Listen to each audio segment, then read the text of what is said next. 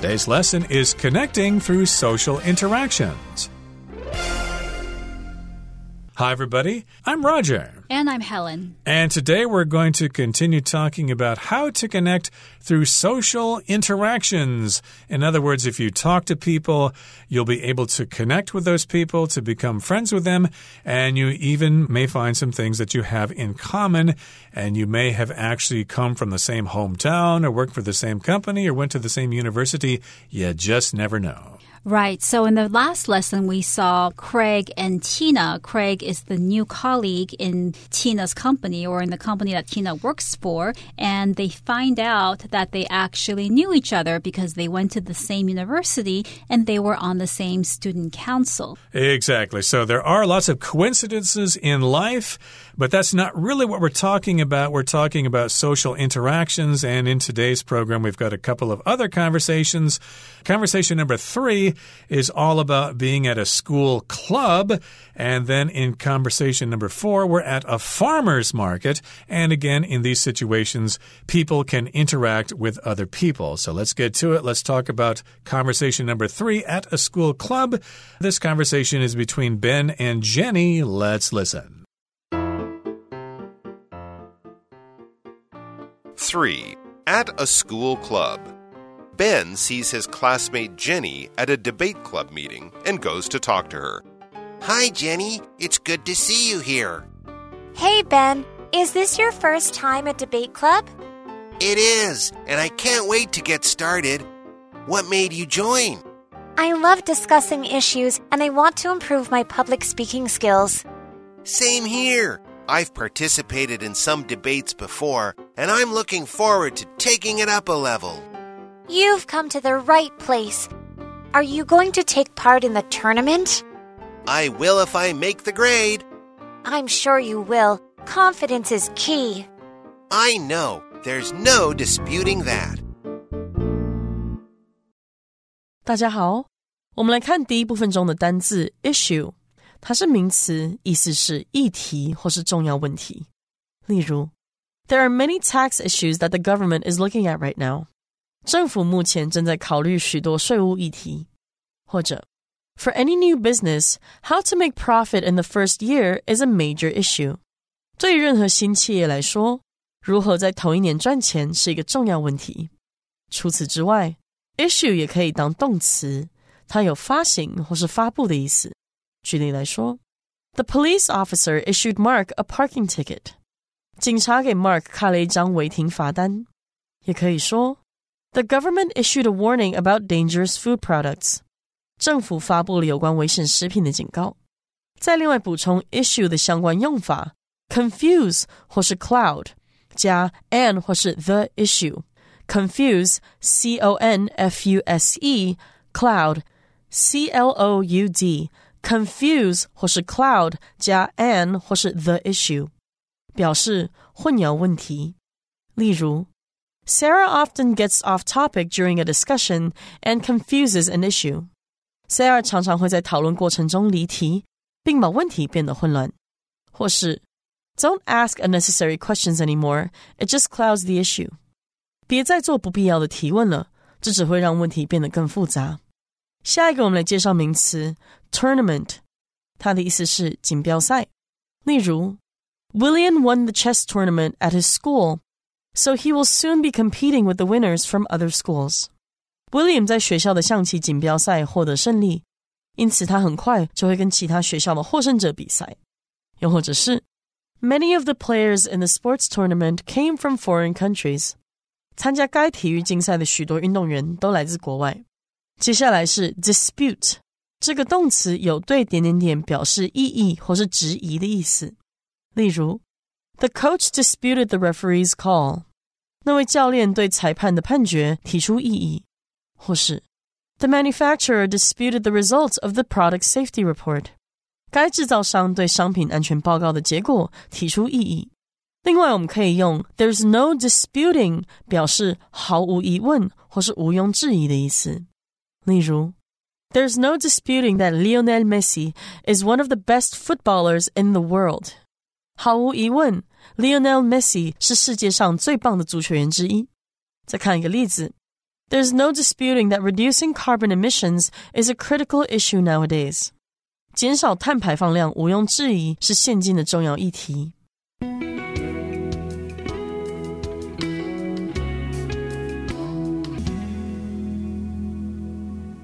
So, the title of today's dialogue is at a school club. Unlike the other two dialogues from the previous day, which focused on work colleagues and situations in a company, here we are looking at students. And students and colleagues in a company all go through social interaction. You have to talk with the people that you see every day, your coworkers, your colleagues, or your classmates. And here at a school club, we have Ben who sees his classmate, Jenny, at a debate club meeting and he goes to talk to her. And Ben says to Jenny, Hi, Jenny. It's good to see you here. And Jenny replies, Hey, Ben, is this your first time at Debate Club? So, as you can see in this exchange, it's very informal. Ben says hi, and Jenny replies, Hey. So, hey is an expression that you can use instead of hi or hello. It's a very informal way of saying hi, what's up? Exactly. You could also say, hello, how's it going? How's it been recently? And again, they're at the debate club meeting. I guess they've both expressed an interest in joining the debate club. And of course, they are happy to see each other because they know each other already. And yes, again, Jenny asks Ben, hey, is this your first time at Debate Club. Is this the first time you've ever participated in the Debate Club? And he says, It is, and I can't wait to get started.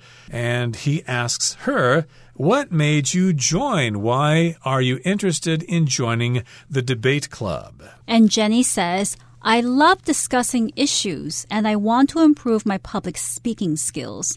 So Jenny joined the debate club because she likes discussing issues. An issue is a subject or problem that people often discuss or argue about because it's very controversial. It's typically a social or political matter that affects the interests of a lot of people. So, for instance, climate change is an issue. Some people believe it exists, some people don't believe that exists.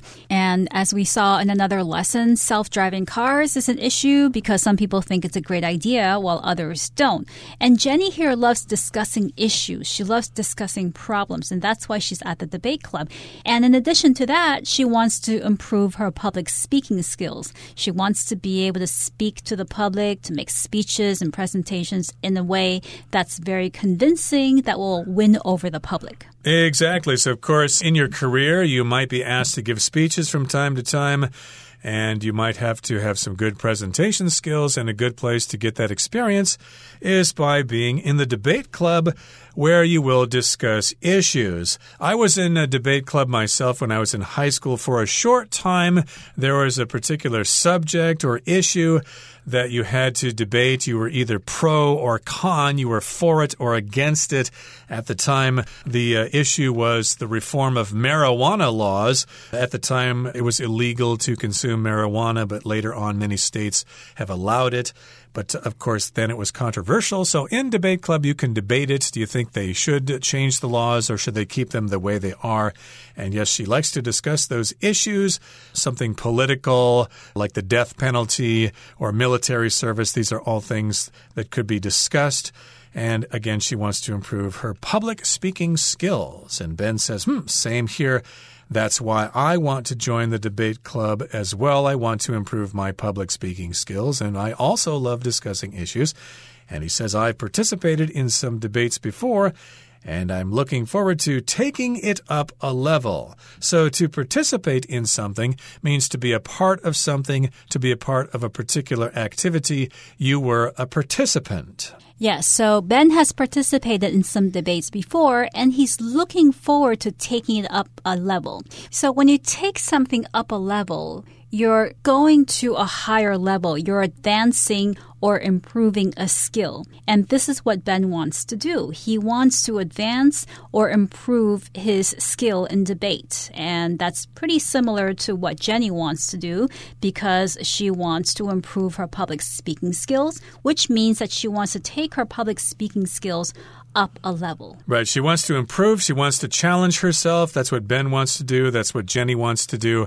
And Jenny says, Well, you've come to the right place. This is a perfect place to improve your speaking skills, to take it up another notch, to take it up another level. And Jenny has a question for Ben. Are you going to take part in the tournament? So if you join a debate club or a debating society, whatever you want to call it, of course, you'll have tournaments where you get together with other people, possibly from other schools, and you have a tournament. You debate each other. There are rules, just like a presidential debate, where candidate A gets to speak for five minutes, candidate B gets to speak for five minutes. Then you have cross examination, etc., etc. Then you have your conclusions, and those are all rules as part of a tournament. And then, of course, you have judges who decide who did the better job, who actually won the debate. Yes, and Ben answers, I will if I make the grade. So Ben says that he will take part, he will participate in the tournament, but only if he makes the grade. To make the grade means to be successful or to reach the necessary standard to do something. In other words, if he's not good enough, if the teachers, the debate club, instructors think that Ben isn't good enough to take part in the tournament, then he's not going to do it. He won't make the grade. Right. There can be several members of the debate club, but if you participate in a tournament or if you take part in a tournament, only certain people will get to represent your team or your school. So, of course, you have to make the grade in order to be a member of that team. And Jenny says, I'm sure you will. Confidence is key. So Jenny is confident in him. She thinks that he will make the grade. And it's important to be confident. Confidence is the state of believing in yourself and thinking that you can succeed and that you won't fail. So, yes, it's very important. Confidence is key, or it is important to be confident. So, confidence is the noun, and confident is the adjective. And Ben says, I know, there's no disputing that. That's a term used in debate. You dispute things, you argue about things because things are controversial. Yes, so Ben is being funny. He's making a pun because they're talking about debate in which people dispute ideas. And then he says, there's no disputing or there's no arguing over that. That being confidence is the key, or that idea that you have to be confident in order to make the grade, in order to be good at anything. Okay, so that brings us to the end of conversation number three at a school club. Now let's go to a farmer's market and listen to Jenny and Harry's conversation. 4. At a farmer's market. Neighbors Jenny and Harry start chatting at a local farmer's market. Hi, you're my neighbor from Arcadia Apartments, right? I'm Jenny. I live in apartment 32. Hi, nice to meet you. I'm Harry. I live in 35. Fancy meeting you here at the market. Are you buying anything today? Well, it's my first time here, so I'm just browsing right now. There's certainly plenty on offer here. I always come to buy vegetables and fresh herbs. And if you're into honey, I can show you a stall to get some. Thanks, that would be great. How often is this market held? It's held every two weeks on Saturday. Good to know. I might become a regular like you. 第二部分介绍动词 browse，它的意思是随意看、浏览或是翻阅。例如，Franklin decides to browse around the new supermarket near his house。Franklin 决定去看看他家附近开的新超市。或者 Ted usually spends an hour browsing the web before he goes to bed. Ted 睡前通常会花一个小时的时间浏览网络。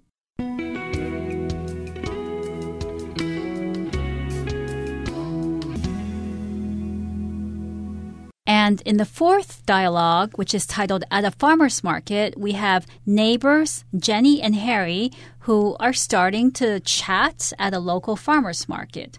And Jenny says, Hi, you're my neighbor from Arcadia Apartments, right? I'm Jenny. I live in apartment 32. And Harry replies, Hi, nice to meet you. I'm Harry. I live in 35. So evidently, Jenny and Harry live in the same apartment complex, in the same apartment building, but in different apartments. So Jenny lives in apartment 32 and Harry lives in apartment 35. And Jenny recognizes Harry at this market and she strikes up a friendly conversation by introducing herself. And Jenny says, Hmm, fancy meeting you here at the market. Here, fancy could refer to it being a coincidence. Wow, it's a coincidence meaning you here at the market. What a surprise. But fancy also can mean, Hey, it's really nice meeting you here at the market. Are you buying anything today? Yeah, it's a farmer's market. All these people are bringing in their produce to sell. What do you think you're going to buy? Are you going to buy some carrots or some lettuce or some pork? Who knows? Right. So here, the word fancy can also refer to the desire to do something, or when you want to ask someone if they want to do something, you could say, fancy a drink or fancy having lunch with me at the local coffee shop. So that's just a way of saying, would you like to? But here, Fancy is being used as an expression of surprise. What a strange thing that we're meeting, that I'm meeting you here at the market. Indeed. So, yeah, are you going to buy anything here at the farmer's market? And Harry's reply is, Well, it's my first time here, so I'm just browsing right now. So, he's never been to this farmer's market before. He does not know if he wants to buy something. He's just checking it out, he's just browsing. And to browse just means to look at something, to learn more about it. You can browse through a magazine or you can browse in a store. Can I help you find something? No, I'm just browsing. I'm just kind of looking at things to see if there's anything I might be interested in. And yeah, he's just looking around the farmer's market to see if there's anything that he would like to buy. And Jenny says, There's certainly plenty on offer here. In other words, Jenny thinks that there are many things available to buy here. On offer means available for sale or use. You could say that there are many different types of typewriters or computers on offer at the store. And Jenny is saying that at this market, there are many things that you can buy. And she adds, I always come to buy vegetables and fresh herbs. And if you're into honey, I can show you a stall to get some. Okay, so if you're into something, that just means you're interested in something. It's something that you enjoy. You like to participate into that. I'm really into BMX bicycle riding, for example. Someone might say to you, if they're interested in that particular activity, I'm really into heavy metal music. And in this case, she says, Well, if you're into honey, if you enjoy honey, hey, I can show you a place or a stall to buy some. It might actually be raw honey and it won't be processed. It will be really good stuff. And Harry says, Thanks. That would be great. I would really appreciate that. And how often is this market held? So, in the United States and perhaps other countries, farmers markets do not happen every day. They happen maybe once a week or twice a week on the weekends, maybe every day in the morning. But it's not a regular market like we have here in Taiwan with traditional markets. When I went to school, there was a farmers market downtown right next to the campus every Sunday. Only on Sundays would farmers in the local community and the surrounding area come in and sell their goods, their lettuce their pickles, their onions, their tomatoes, and you could buy really good stuff at a reasonable price. And Jenny answers Harry's question. It's held every two weeks on Saturday. So this market is held only twice a month and it's held on Saturdays. And Harry replies, That's good to know. I might become a regular like you. Since Jenny goes to the market regularly, she goes there to buy herbs and vegetables. Harry thinks, well, this market is pretty good, and maybe like Jenny, like her, I'm going to become a regular. A regular is basically a customer who goes to the the same shop or the same business very often or regularly. Often coffee shops have regulars, people who go there every morning to buy the same drink, the same coffee, or the same breakfast, and those would be regulars at this business. Right. The term is a regular customer, somebody who goes to some place frequently and they might uh, get special deals because they go so often, but we often shorten this to just saying regular. I'm a regular at this coffee shop. I come here almost every day, so they know me and I get extra good service because of that. And yes, indeed, Harry is aware of this farmer's market and he might go there often too. He might be a regular, just like Jenny, and I'm sure they will become the best of friends. Okay, that brings us to the end of our discussion for today. Here comes Hanny, who is our best friend.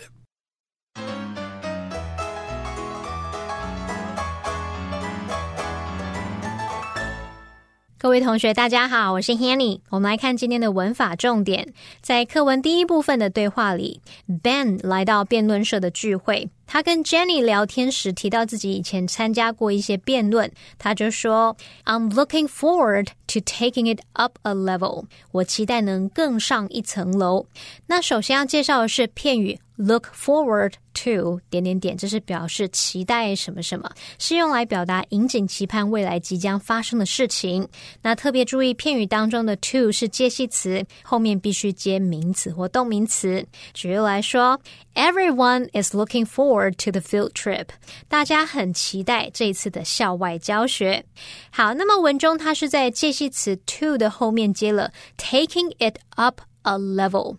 那当我们用 take it up a level，或者是 take something up a level，字面意思是将什么提高到另一个层级，通常用来表达让某人将某件事提高到另一个水准，以取得更好的成果或是表现。那顺便补充一些用语，像我们说 take something to a whole new level，是将什么什么提升到全新的境界层次；take something to a whole other level，则是表达将什么带到完。全不同的境界层次，还有 take something to the next level，表示将什么带到下一个层次，改善提升某事物，以达到更高的境界。举例来说，This headset will take your gaming experience to the next level。这款耳机麦克风将会为你的电玩体验提升到更好的层次。好，那么对话里面的 Jenny 接着问 Ben：“Are you going to take part in the tournament？你有打算参加比赛吗？”那么 Ben 回答说：“I will if I make the grade。”那这边他的 I will 后面就是省略了 take part in the tournament，就不用重复了嘛。那他就是要表达说，如果我符合资格的话，我就会参加比赛。好，那补充一下，make the grade 表示达到标准，符合资格。另外要介绍的则是 if 引导条件句的用法。if 引导表示条件的副词子句时，可以用来描述现在或未来可能发生的情况。那句型是 if 主词加动词，逗号主词加上 will、can 或是 may 再加原形动词，这就可以表达如果怎么样，什么将会怎么样，可以怎么样，或是可能怎么样。这个 if 子句可以摆在主要子句的后方。那特别注意，if 子句的动词要用现在简单式，而不是未来式哦。举例来说，If it doesn't rain tonight。We will have a barbecue in the yard。如果今晚没下雨，我们将会在院子里烤肉。那么今晚是未来的事情嘛？可是我们这边是 if it doesn't rain tonight，我们用 doesn't rain，而不是去用到未来式的表达方式。好，那在这样的句型当中，主要子句也可以用祈使句表达。那句型就会是 if 主词加动词，逗号祈使句。像 If you feel sleepy, go take a nap。 如果你觉得困，就去小睡一下吧。好，那以上是今天重点整理，我们回顾今天单词吧。Issue The issue of plastic pollution has received greater attention in recent years. Tournament Elaine will be unable to take part in the soccer tournament due to an ankle injury. Dispute The tennis player quickly disputed the line judge's call. Browse after finishing the book, Caleb decided to browse the bookstore for a new novel to read.